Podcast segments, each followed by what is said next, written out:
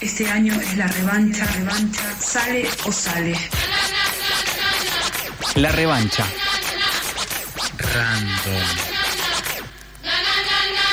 De 18 a 19 por la tribu.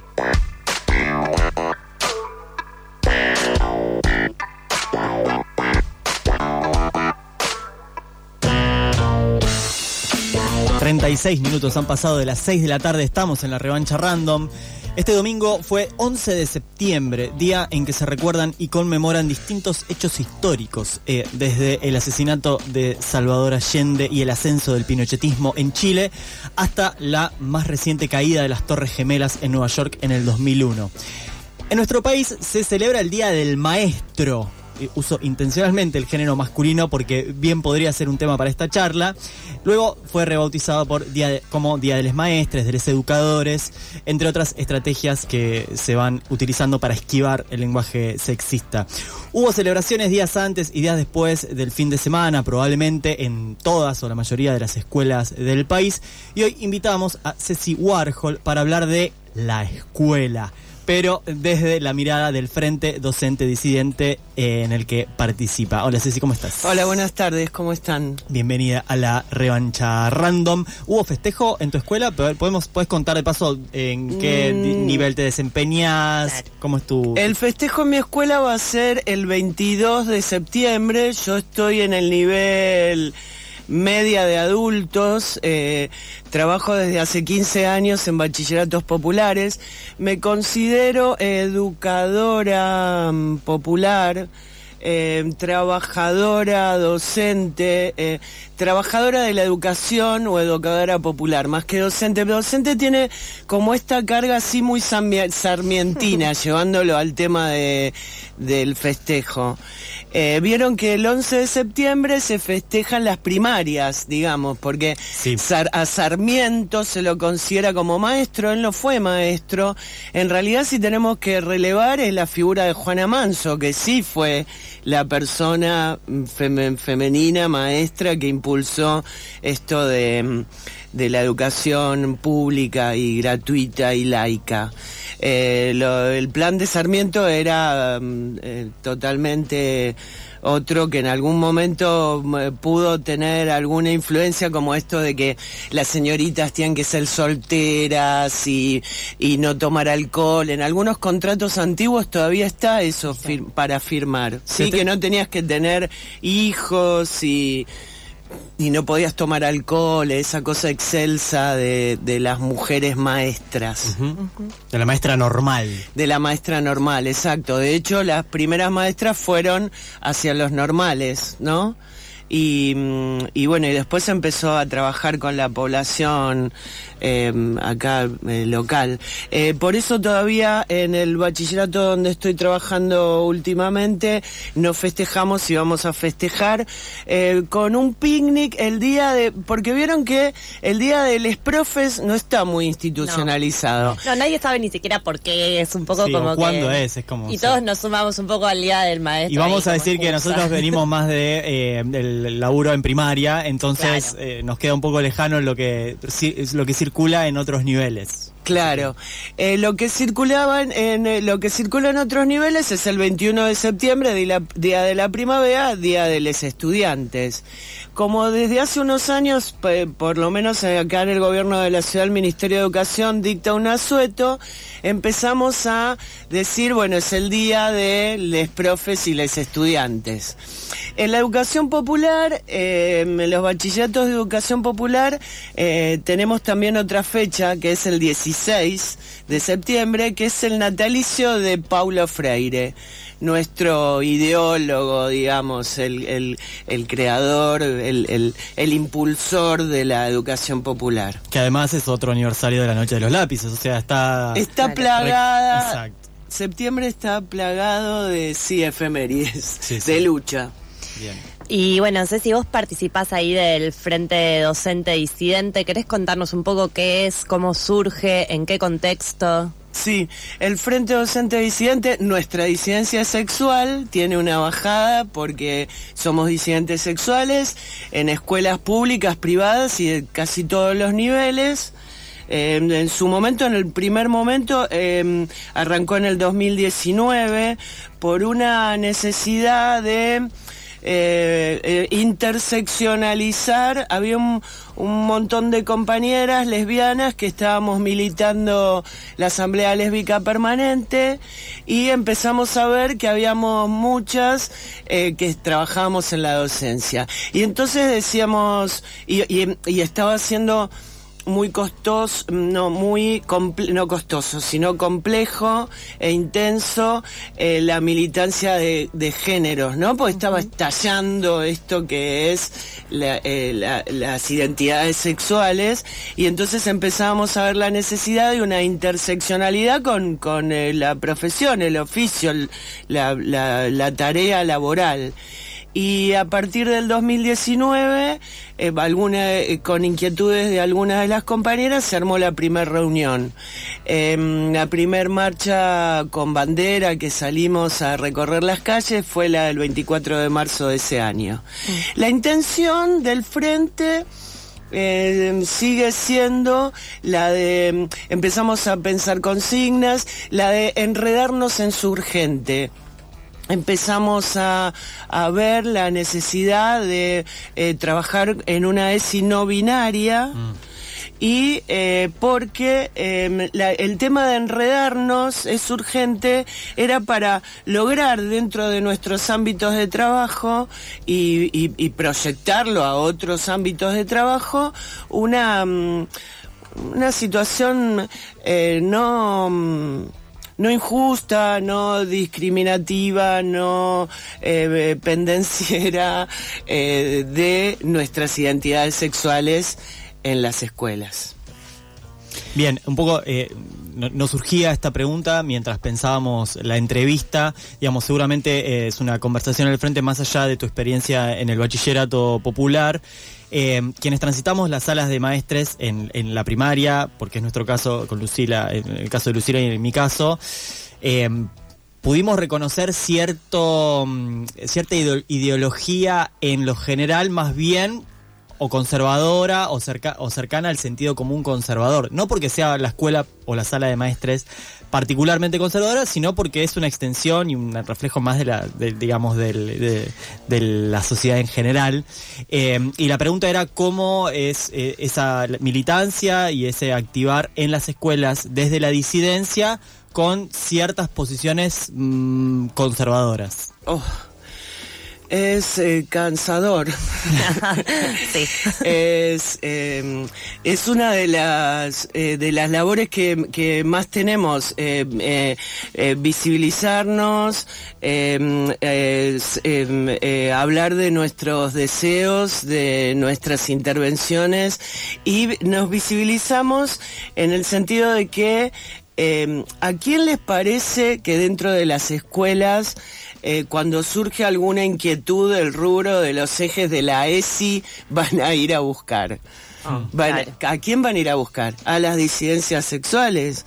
O sea, en cualquiera, de- no, solo en casos de, de- de conflictos con las disidencias, sino en cualquier caso, porque somos los, los que estamos preparados para asumir las violencias, para entender los estereotipos, para... mm, em, es muy hostil. Hay muchos compañeros em, eh, que eh, se sienten feminizados, eh, empiezan a hablarles en femenino porque conocen su nombre del DNI, no se puede implementar, inclusive con los estudiantes es muy costoso el tema de que se respete su nombre. em, su nombre autopercibido. Eh, hay mucha mm, mucha eh, eh, necedad, em, em, eh, sí. Eh, está como muy comprometido la derecha, el fascismo, el Ministerio de Educación, eh, la Reta y Acuña hace años que vienen eh, hablando de la ideología de géneros, que ahora nos quieren bajar a toda costa y sobre todo a la primaria la... la mm, esto de la inteligencia emotiva, pensando que con eso se puede trabajar la ESI, y es eh, vaciar eh, la, la educación sexual no binaria. Eh, bueno, miren que venimos de, eh, implantaron sin ningún tipo de, de- bueno, hicieron una encuesta cortita, implantaron un nuevo estatuto, fuimos a, a la legislatura el día que lo, que lo votaban y fuimos reprimidos con gases, al mes, a la semana siguiente bajaron con el lenguaje inclusivo, que no se podía hablar con E, nos siguen ens- invisibilizando nuestras identidades y eh, sigue como el ajuste y el apriete en educación, porque bueno, ahora eh, por el, el, el asueto, por el atentado a Cristina, había una jornada EMI que la van a pasar a los, a los sábados. Eh, vamos a tener tres sábados pagos. eh, pero eh, no están titularizando las medias.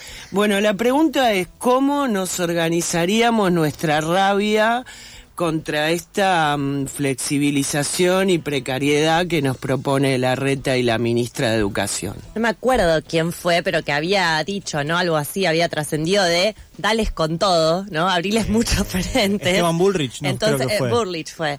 Y va a pasar, ¿no? Está Claro. como pasando un poco eso. Recién hablábamos con Blas esto de los sábados, ¿no? Como decíamos, bueno, obviamente hay un montón de necesidades, los sueldos están absolutamente evaluados, hay un montón de gente que por ahí necesita realmente acudir a esas instancias de EMI, pero también es abrir esa puerta a que, bueno, hoy es la EMI, mañana es la jornadita de no sé qué, pasado de no sé qué, y de pronto otra vez trabajando los sábados con un sueldo que si trabajas de lunes a viernes no te alcanza, ¿no?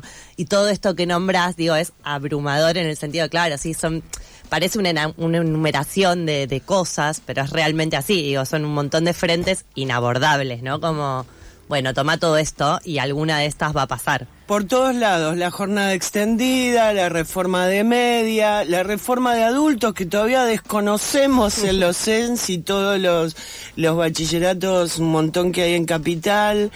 Eh, sí, el, el, el ajuste y el vaciamiento en educación hay que eh, visibilizarlo y hay que organizarnos. El, em, los sindicatos hacen flyers, están sentados en sus oficinas y con Canva mandan un flyer. flyer. No hay ninguna em, em, plan de lucha. eh, estamos eh, vaciadas y, y como anestesiadas. Por eso en el Frente Docente Disidente queremos plantear este tema de organizar la rabia, eh, desacatar estas órdenes de la reta y, ir por pliegos reivindicatorios que, que sí estén acordes a, a nuestra labor docente. Bueno, y un poco en relación con esto, Ceci, eh, primero preguntarte eso, ¿cómo es la relación con los sindicatos docentes y cuál, es- cómo son estas propuestas de organizar la rabia y qué respuesta también o qué apoyo tienen de los sindicatos o no? O bueno, ¿y Eh, cuál es ese vínculo? Apoyo, eh, ni, ni, ni- apoyo, eh, me- bueno, no voy a decir ninguno, pero ya lo dije. So- eh, todos, la mayoría en el Frente Docente Disidente estamos sindicalizados en distintos ADEMIS o UTE. Eh, existen, eh, hubo en algún momento listas más eh, amigables. Eh, la multicolor era una que nos nucleaba a, a bachilleratos populares. Eso se fue, la, la pandemia fue desarmando y vaciando también como, como eso. Eh, el día que hicimos frente, que convocamos eh, reuniones en el Parque Centenario por lo del lenguaje inclusivo como frente, eh, eh, eh, participó en esa convocatoria que hicimos un festival en frente a Paseo Colón, en eh, la Unicaba, lo que ahora sería la Unicaba, vinieron a participar los dos sindicatos UTE y ADEMIS, eh, con un discurso y nos y nos invitaron a participar eh, pero lo, lo, lo que vemos en el frente eh, es que mm, es costosa la verticalidad y el mecanismo de los sindicatos. No tiene nada que ver con las orgas sociales y la, y la horizontalidad que tratamos de llevar adelante. Entonces, eh, lo vemos como un lugar de articulación, no de articulación, sino de ir a hinchar o a escuchar lo que se estaría planeando. Pero en realidad no se está planeando nada, con lo cual todo esto queda, eh, la, la organización de la rabia y del, de, quedaría para las organizaciones sociales. Me lo estoy planteando ahora. Nos compenetramos en la charla y, y podríamos estar realmente horas hablando de esto. Eh, estamos hablando con Ceci Warhol del Frente Docente Disidente sobre muchas cosas que acontecen en la educación. Eh, la verdad que nos van a quedar un montón de cosas por hablar, pero queríamos, eh, no queríamos cerrar la entrevista sin preguntarte. Vos hablaste de la ESI, de la Ley de Educación Sexual Integral, y la describiste como una ESI binaria. Nos gustaría que si bien seguramente da para hablar mucho más, brevemente nos digan cuál es la caracterización que hacen de la ESI que efectivamente tenemos y cómo se podría mejorar o cómo en la práctica se puede mejorar. Y, bueno, mm, la, mm, la ESI que, que tenemos y que tratamos de, llevar es a una ESI de, con una perspectiva de género de dos géneros, o sea, lo- los varones y las mujeres.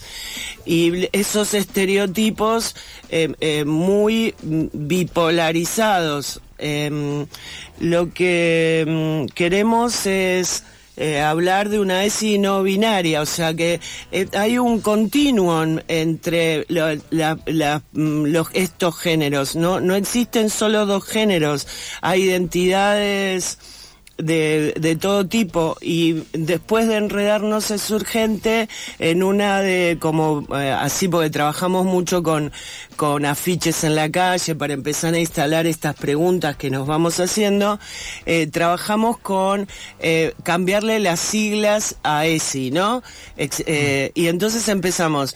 Existencias sexuales infinitas em, empezamos a, a ampliar esta esta situación de eh, solo dos géneros en el sentido de que eh, las identidades sexuales eh, somos un montón y podemos trabajar entre todos para em, seguir existiendo con todos nuestros placeres y nuestros goces y nuestra interseccionalidad como laburantes. Muchas gracias, Ceci, por estar aquí en la revancha. ¿Están pensando en alguna actividad pronto, en alguna convocatoria que quieras comentarnos?